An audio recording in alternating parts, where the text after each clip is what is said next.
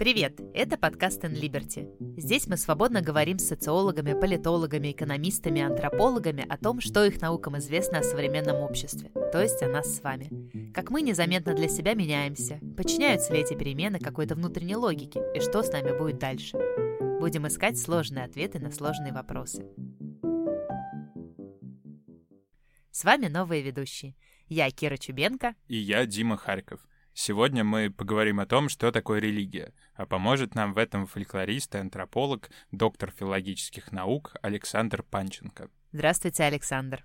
Здравствуйте. У меня есть очень простой и одновременно очень сложный вопрос.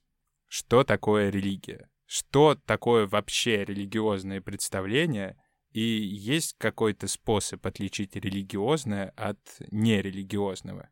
Ну, чем дальше специалисты пытаются обсуждать религию, тем сложнее у них э, получается дать какое-то единое определение. Религия – это вообще неудобный термин, потому что нам действительно вот то многообразие э, социальных и культурных явлений, которые мы наблюдаем и которые мы, в принципе, можем отнести к сфере религиозного, нам под одно определение не подогнать. Поэтому, собственно, ну, последний э, вот антрополог, например, который пытался дать определение религии, это был известный американский антрополог Клиффорд Гирц, который писал об этом еще в 70-е годы 20 века. И э, с тех пор, собственно, никто не пытался дать универсального определения религии, но, с другой стороны, понятно, что нам все равно надо как-то хотя бы отчасти ограничить эту сферу, там, опять же, культуры социальной жизни, э, антологии, коллективного воображения, не знаю, как это еще можно назвать.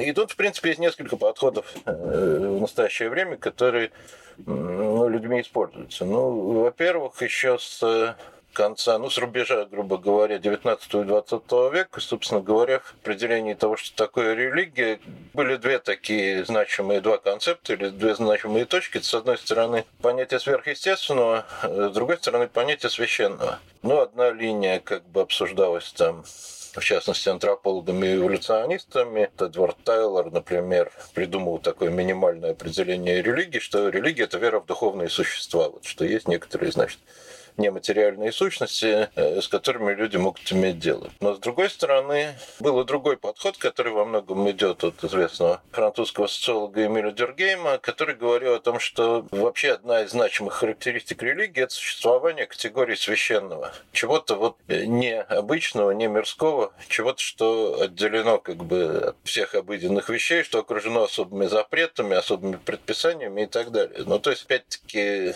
не очень понятно вроде бы так, на первый взгляд, зачем и как нам священное нужно, но э, мы с ним, в общем, все время сталкиваемся в повседневной жизни, причем мы видим, что оно не обязательно должно совпадать с представлениями о сверхъестественном. То есть, ну вот, грубо говоря, там горит где-нибудь вечный огонь или существует какой-нибудь мемориал в честь э, Второй мировой войны. Так вот там э, нельзя от этого священного огня прикурить или жарить на нем э, сосиски. А почему, собственно, ну, чисто логически в этом э, нет особого смысла. И тем, кто умер, явно не будет хуже от того, что от священного огня прикурили. Но это как раз вот пример того, как священное окружается какими-то нерациональными, но важными запретами. При этом тут ни, ни, никаких сверхъестественных сил вроде бы за этим вечным огнем стоять не должно. То есть получается, что это священное и сверхъестественное это такие две составляющие религиозной антологии или религиозного воображения, но они не обязательно друг с другом совпадают. И тут, соответственно, два пути. То есть мы можем очень сильно расширять представление о религии, говорить о том, что вот действительно всюду, где появляется представление не о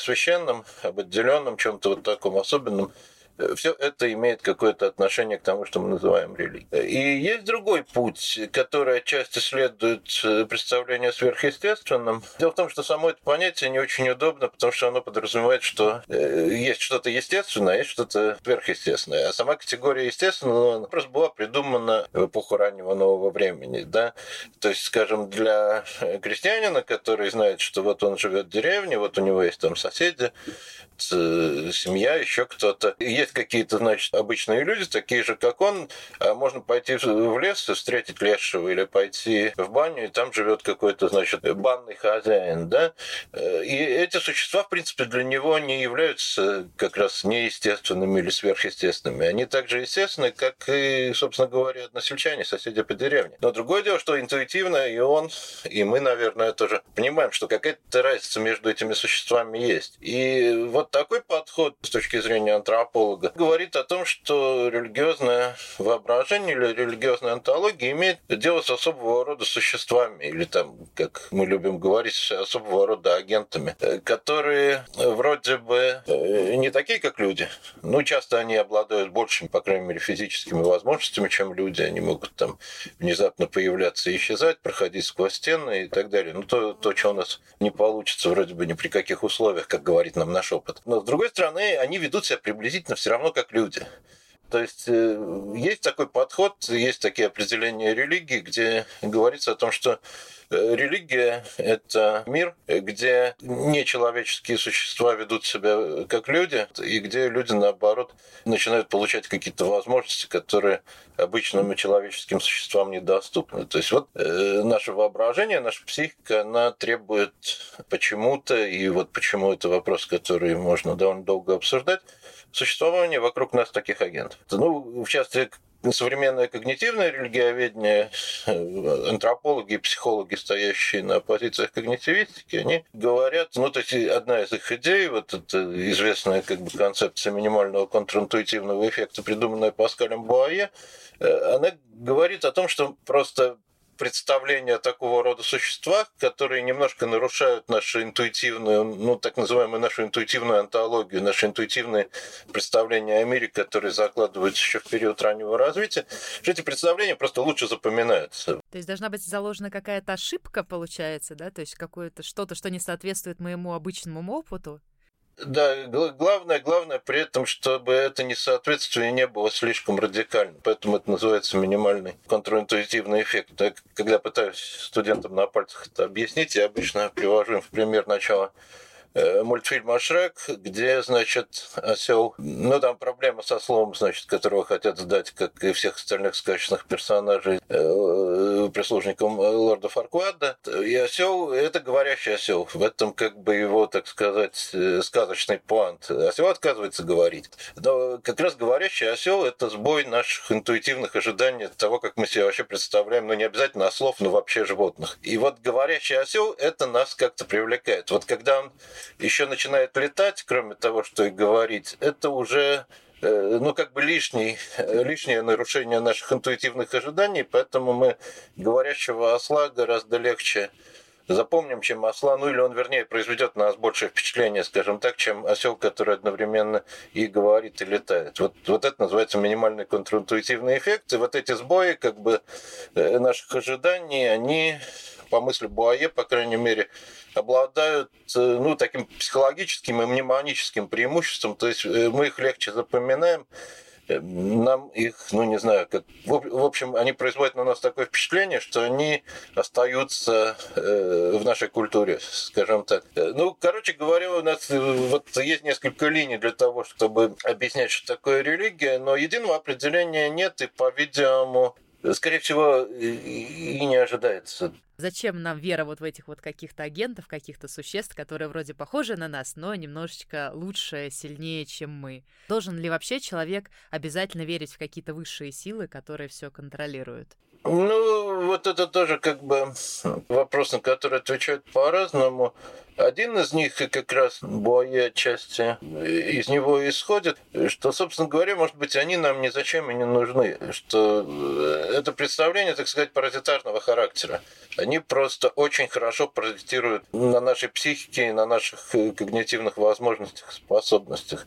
Э, просто мы это лучше всего запоминаем. Вот мы запоминаем говорящих ослов, и говорящие ослы, значит, наполняют в разных культурах и в разные эпохи, ну и не только в мультфильме «Шрек», но и, э, скажем, в Ветхом Завете, да, э, в историю про в истории про пророка Валаама, да, они, они наполняют наше коллективное воображение просто как вот такие паразиты сознания. А есть другой подход, конечно, который говорит, что каким-то образом э, мы начинаем социально использовать эти представления, и они помогают э, человеческим сообществам выживать. Ну, для вот того же самого Дюргейма, если совсем грубо это формулировать, религия – это обожествленное общество. То есть общество для того, чтобы поддерживать солидарность, э, а человеческому сообществу любому нужна солидарность там, для выживания, для э, согласованного действия, для достижения своих целей и так далее. Общество, чтобы, значит, поддерживать солидарность, э, не то, что даже придумывает, но вот оно каким-то образом использует представления, которые, значит, считаются священными, но они нужны только для того, чтобы поддерживать солидарность, и все. То есть правильно я понимаю, что тоталитарную идеологию можно назвать религией или, возможно, сектой. Она же тоже поддерживает общество. Ну да, разумеется, нет, но можно так это сформулировать, что для тоталитарного режима нужны символы э, единства и солидарности. Ну, собственно, для любого государственного режима они нужны. Иногда даже говорят о том, что можно там разные виды политического, политической символики просто рассматривать как своего рода гражданскую религию. Там, когда не знаю, американские школьники каждое утро поднимают, значит, звездно-полосатый флаг и поют американский гимн. Э, вот, это тоже символ, э, ну, единства нации, грубо говоря. И в тоталитарных обществах понятно, что такой символизм, э, ну, тоже достаточно важен, и Э, поскольку любое тоталитарное общество все-таки основано на жестком прессинге в отношении, значит, э, людей, подчиненных этому режиму, э, то понятно, что для поддержания их солидарности, опять-таки для того, чтобы они не разбегались и не устраивали восстаний, нужны какие-то, значит, мощные, активно используемые пропагандой символы единства. Тут как раз, да, вот позиция Дюргейма, она позволяет очень легко расширить религию, ну, то есть представление о религии на общество, у которых вообще, ну, то есть Какие-то у них все равно странные представления о чем-то вроде бы сверхъестественном тоже есть, но э, скорее все-таки речь идет о метафорах, чем о том, что, во что люди конкретно верят. Ну вот это представление, там, не знаю, советское представление, многократно воспроизводившееся о Сталине, который, значит, сидит ночью в Кремлевском дворце, он никогда не спит, он э, думает все время о, значит, всех граждан Советского Союза и так далее, но оно рисует тоже такого немножко уже нечеловеческого агента, который обладает какими-то совершенно особыми и когнитивными, и физическими э, возможностями и символизирует собой вот эту неусыпную власть, как бы, э, которая находится в центре страны.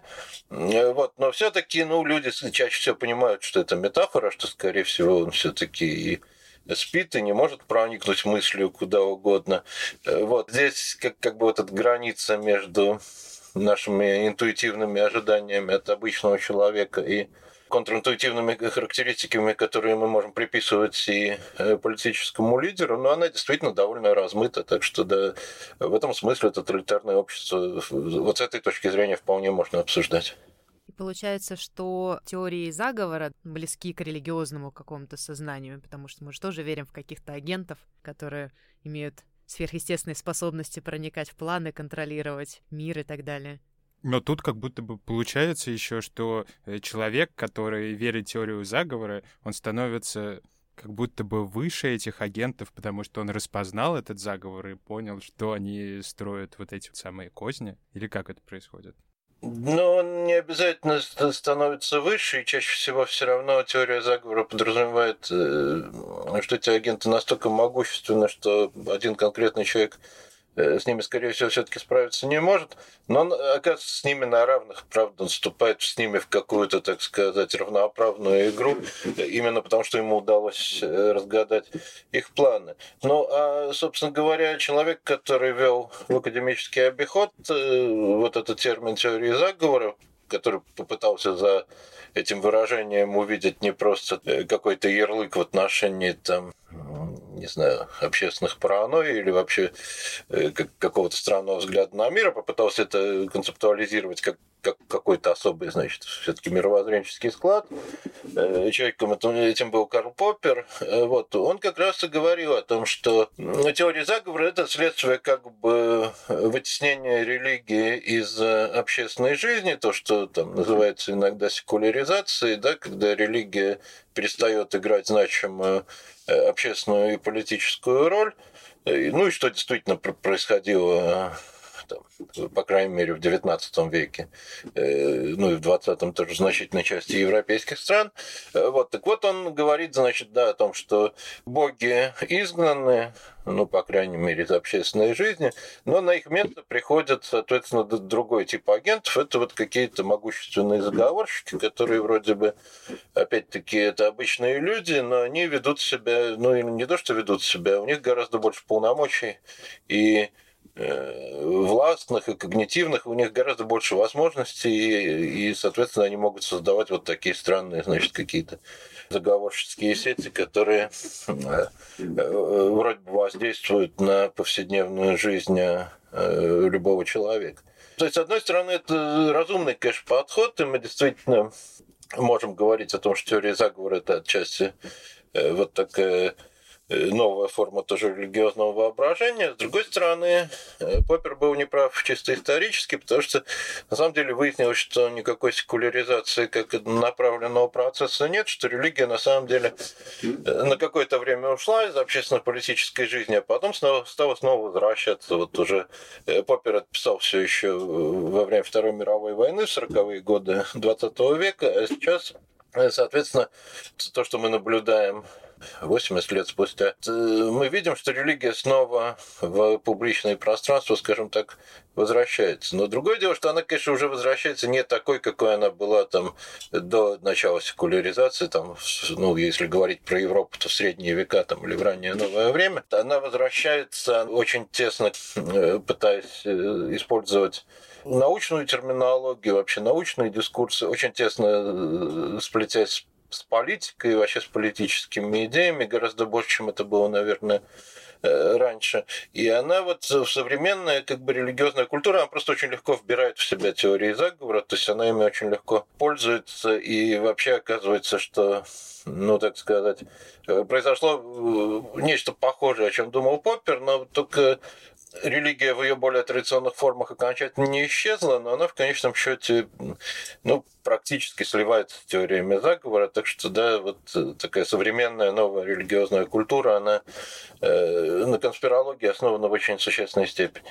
А вообще, нужно ли стесняться веры в теории заговора? Так ли это плохо в это верить? Ну, вы понимаете, вот я хорошо помню, как э, когда я учился в средней школе, в ну, на излете советского времени, э, учителя, значит, упорно требовали, чтобы мы избегали слов паразитов. Но на самом деле слова паразиты в любой повседневной речи, они э, играют, и это хорошо известно лингвистам, достаточно важную роль. Они просто позволяют как как бы отчасти поменять э, ну, там, языковую оптику, скажем так, перейти от одной как бы риторической формы к другой и так далее. То есть они нужны. Мир, где нет религии, нет теории заговора, а есть только одно критическое мышление и одна рациональность – наверное, будет очень унылым на самом деле. Ну и понятно, что помимо всего прочего, опять-таки, у теории заговора есть там, ну, в том числе и свои достаточно важные психологические функции. Они делают мир действительно понятнее, они позволяют человеку просто справиться с многообразием информационных потоков и ну, вообще с мельканием вот этих пестрых картинок, которые, значит, э, в нашей жизни становятся все, все быстрее, быстрее и быстрее. Э, не знаю. Э, вот, ну, короче говоря, мне не кажется, что теория заговора – это то, что следует исключительно преследовать. Как и любая выросшая форма человеческого воображения, они могут быть использованы, наверное, и во вред, иногда и во благо. А можете немножко рассказать о том, как происходило вообще возвращение религии в постсоветской России? Как это все было, как мы из супер как будто нерелигиозной страны, наоборот, ударились э, в секты, в разные какие-то духовные практики. Мне не нравится пользоваться словом секта, потому что оно, к сожалению, у нас имеет такой исключительно негативный оттенок, и вообще эта вот мифология, связанная, значит, с воображаемыми сектами Хуридом, она, конечно, вот, она однозначно для нашего общества э, все-таки вредна и приносит просто много проблем совершенно конкретным людям. Ну, так что не все, наверное, теории заговора, а это, в общем-то, тоже теория заговора про секты. Не, не все теории заговора, конечно, одинаково можно э, как бы оценивать там нейтрально. Но э, дело, дело не в этом, а дело в том, что Страна-то была такая действительно, ну, гиперсекулярная, по крайней мере. Но на самом деле уже в 70-е и в начале 80-х годов, конечно, был достаточно заметный тренд на развитие разных форм вот этой новой религиозной культуры. То есть, с одной стороны, появляется и очень активно, на самом деле, развиваются. Ну, среди интеллигенции, прежде всего, среди интеллектуалов развиваются и нью-эйджерские идеи, и практики, там, начиная от э, рериховского движения и заканчивая там людьми, которые увлекаются теми же самыми инопланетянами э, ченнелингом э, и так далее. С другой стороны, довольно заметным оказывается тренд, ориентированный на ну, какое-то воображаемое язычество, из которого потом вырастет неоязычество. Там книжки довольно, так сказать, чисто с источниковеческой точки зрения довольно дикие книжки э, академика Рыбакова «Язычество древних славян» и «Язычество древней Руси», вышедшие, соответственно, одна э, в 81-м, а вторая в году 85-м, наверное, они пользуются огромной популярностью. Они, конечно, вообще на вот это наше новое язычество российское, постсоветское, оказали очень существенное влияние.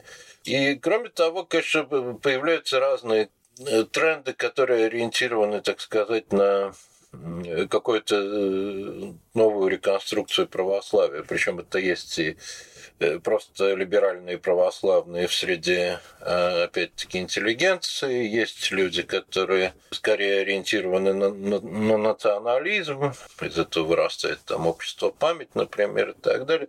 То есть на, на, на самом деле вот эти такие подспудные как бы ручейки формирования разных религиозных культур, они, их можно видеть уже и в 70-е, и в начале 80-х годов. Это, может быть, не очень хорошо исследовано до сих пор, но этого на самом деле было много всего. С другой стороны, таким, конечно, довольно заметным э, общественным трендом конца 80-х было то, что люди стали думать, э, очень легко стали думать о религии как о чем-то э, положительном, о чем-то важном, о чем-то, значит, что требуется обществу.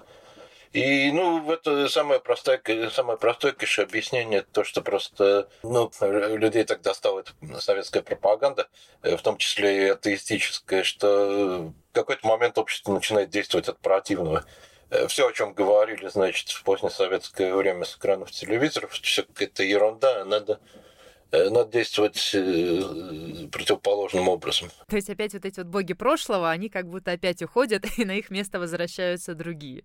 Ну, можно, можно это и так сформулировать, да. И там действительно, что любопытно, что в какой-то момент где-то там, ну, с 80, не знаю, с 88 и там до приблизительно там 93-94 э, общественное настроение таково, что, в принципе, все религии одинаково хороши. Ну вот э, чтобы ни было, все хорошо. И в какой-то момент действительно работает как такой большой религиозный рынок, потому что ну, у православной церкви с этим хуже получается, но э, немедленно на этот рынок приходят самые разные движения, которые ориентированы на проповедь начиная там от тех же свидетелей Иеговы или протестантов евангеликов и заканчивая там более экзотическими, типа церкви объединения преподобного Муна, например, или э, Международное общество сознания Кришны или саентологии. Э, но при этом вот на фоне этой такой Э, очень широкой религиозной толерантности уже в середине 90-х годов возникает довольно резкое отторжение от всяких экзотических форм религиозной жизни, и здесь постепенно начинают формироваться вот эти современные, очень сейчас укоренившиеся, так сказать, в массовой культуре мифы о тоталитарных сектах и культах, так называемых, значит, которые, конечно, действительности совсем не соответствуют, но которые у нас очень распространены. Но я не знаю, я вижу постоянно, поскольку у меня студенты, соответственно, часто пишут э, работы, которые как раз посвящены каким-то современным религиозным движениям, то их там знакомые, родители, родственники и так далее э, в какой-то момент начинают приходить в ужас, как же это, значит, человек сейчас отправится э, изучать ужасную секту, и там же его оставят, промоют мозги и так далее и тому подобное. По данным ВЦИОМ, православную веру исповедует 66% россиян. Насколько вообще современная Россия религиозная страна и во что мы, россияне, верим? Я хочу от себя еще добавить немножко. Я сегодня посмотрел статистику в целом. Оказалось, что в этом году в храм на Пасху пришло полтора миллиона человек. Два года назад, в доковидные времена, это было 4 миллиона а 20 лет назад чуть ли не 20 миллионов человек. Что происходит? Ну, это довольно, э, опять-таки, довольно сложный вопрос, а, и, может быть, его э, надо скорее не, не мне задавать, а социологам, которые действительно проводят какие-то большие качественные, количественные исследования или э, какие, какие-то серийные фокус-группы, где они могут это обсудить с людьми. Но на самом деле с одной стороны, мы понимаем, что сейчас посещаемость храмов упала в том числе и потому, что ну, происходит пандемия, и, собственно говоря, ну, год назад в храмы было э, ходить вообще не, не очень рекомендовалось. Э, вот сейчас как бы с этим стало лучше, но пандемия все равно продолжается, и люди, наверное, просто боятся это делать многие. Э, вот. Но другое дело, что, наверное, православие все-таки по крайней мере, в больших городах, отчасти дает свои позиции. То есть, ну, это такой маркер, как бы, не обязательно даже веры, а скорее религиозной идентичности. То есть, э, человек не обязательно должен вообще э, верить там, в искупительную жертву Иисуса Христа или его божественную природу, но э, вот это такая как бы часть повседневной ритуалистики, повседневной праздничной культуры, которая подразумевает там, то, что надо испечь куличи, нужно покрасить яйца, нужно сходить в храм на Пасху. Ну, это как бы достаточно нормальная именно такая э, не, не очень-то религиозная и заряженная повседневная ритуальная жизнь. Вот праздник, вот такие-то действия. Э, но понятно, что она так или иначе как-то связана с идентичностью, с тем, что вот э, ну, довольно вообще часто как бы э, в постсоветской России, да вообще в постсоветских государствах существует представление о том, что э, религиозная идентичность каким-то образом должна быть связана с этнической или с национальной. То есть, если ты из Дагестана, то ты, ты скорее всего, не православный, а мусульманин. Или там, не знаю, из Татарстана. Если ты русский, то ты, наверное, скорее всего православный. То есть тут есть какие-то тоже такие как бы интуитивные связи, которые не, не обязательно подразумевают какую-то серьезную погруженность в сколько-нибудь интенсивную религиозную жизнь, там, религиозные переживания, участие вообще в, в жизни тех или иных общин и так далее. Вот. Но с другой стороны, конечно, можно представить себе и что все-таки современная New Age культура, которая тоже уже вроде бы ее и не всегда можно называть э, религиозной, но которая все-таки во многих, так сказать, своих функциональных проявлениях, конечно, похожа, ну и, и не только функциональных, похожа на религиозную, э, всякие различные там тренинги по духовному росту, пробуждению ведической женственности, ну и так далее. Что это все каким-то образом немножко продолжает вытеснять православие, которое, ну, в смысле вот какой-то, так сказать, индивидуальной психологической культуры, оно очень негибко все-таки. И многим вот этой развитой ритуальной стороны православия на самом деле оказывается недостаточно, потому что вот представление о том, что может каким-то образом найти себя благодаря коучингу, благодаря психологическим тренингам, благодаря психологической помощи, представление тоже, в общем-то, в сущности, похожее на религиозное, оно оказывается для многих людей, вероятно, важнее, чем более традиционные формы ритуальной и социальной жизни внутри э, Русской Православной Церкви. Ну, то есть, получается, вот это вот сегодняшний тренд на занятие йогой, поход коучем на какую-то вот осознанность, это некоторая такая вот замена религии, вот той, которая она была до недавнего времени. Да, это замена религии, и понятно, что Тут тоже существуют разные точки зрения, но одна из э, точек зрения состоит в том, что вот этот принцип э, do it yourself в религиозной культуре и хотя бы воображаемая независимость от каких-то институциональных рамок религии, от, э, в том числе от ритуальных специалистов, ну, в православном случае это священники, соответственно, э, это тоже оказывается привлекательным для людей. Ну, то есть все равно ты зависишь от, там, от коуча, от э, того, кто будет проводить эти тренинги и так далее, но, в принципе, предполагается, что ну, священником стать гораздо сложнее, как бы нельзя быть священником э, вне церкви и вне церковного прихода, да. А если меня, например, научили там йоге и научили э, выходить на контакт с инопланетянами или какими-то важными духовными сущностями, то это могу делать где угодно. Вот, вот захотел я сейчас как бы этим заниматься и буду заниматься, и мне для этого не нужна ни церковь, ни институции, ни священники, ничего. Я э, свободен в своем выборе, и в результате эта культура оказывается гораздо более пластичной, э, чем более традиционные, так сказать, институциональные формы религиозной жизни. А вот в контексте развития науки и ухода вот этой экспертности, на ваш взгляд, сохранят ли мировые религии большинство в какое-то ближайшее время? Или как будет изменяться вообще религия и вера ближайшие, не знаю, 5, 10, 100 лет? С прогнозами вообще все всегда довольно сложно, но э, мировые религии очень сильно видоизменяются. Ну, потому что хорошо есть э, христианство, да, допустим, но христианство уже настолько разное э, в разных как бы своих формах, настолько существенное как бы неопятидесятничество – ну или те же свидетели Иеговы отличаются от там, плюс-минус традиционного православия, да, может быть, даже не, не с римской католической церковью, поскольку она все-таки после Второго Ватиканского собора довольно сильно изменилась, а именно с православием стоит э, сравнивать. Но действительно уже дистанция вроде бы э, очень большая, и говорить о единстве христианства, ну, тоже на самом деле довольно сложно. Может, говорить о каких-то трендах внутри христианства, да, ну вот те же самые пятидесятники.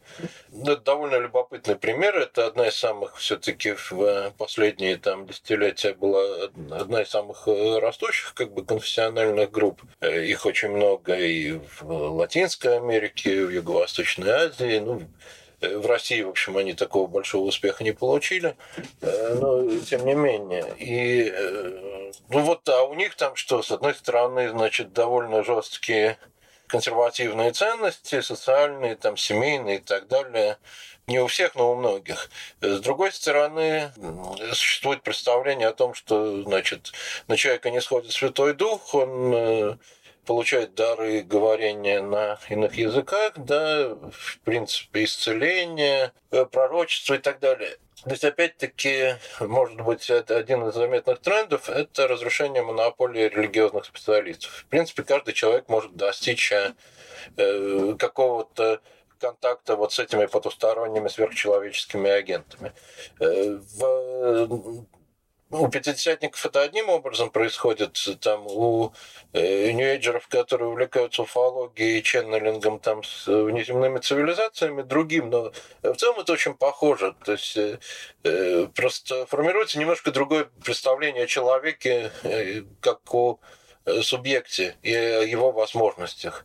Он не должен обращаться к религиозным начальникам, скажем так, к священникам, к архиереям, вот, он может непосредственно обратиться к божеству, никаких э, препятствий, границ, в общем-то, для этого нет. И мне кажется, что вот если говорить о каком-то тренде, то тренд будет именно на то, что э, будут исчезать, ну, то есть будет все меньше монополии, как бы, э, институциональных форм религии, все больше вот такой индивидуализированной религиозной культуры, если можно так выразиться. Очень похоже на какую-то новую реформацию.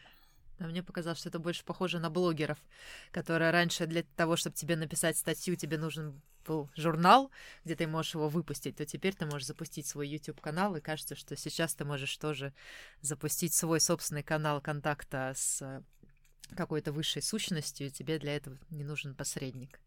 Ну, так это смесь реформации и блогеров, скажем так. Я думаю, что у нас закончились к вам вопросы. Александр, спасибо вам большое за сегодняшнюю беседу. Спасибо. 18 мая у нас стартует онлайн-курс Александра Панченко «Что такое религия?». Там мы посмотрим на разные религиозные верования с точки зрения науки. Поймем, как устроена религия и зачем она нужна обществу, то есть нам с вами. Учитесь свободно вместе с Unliberty.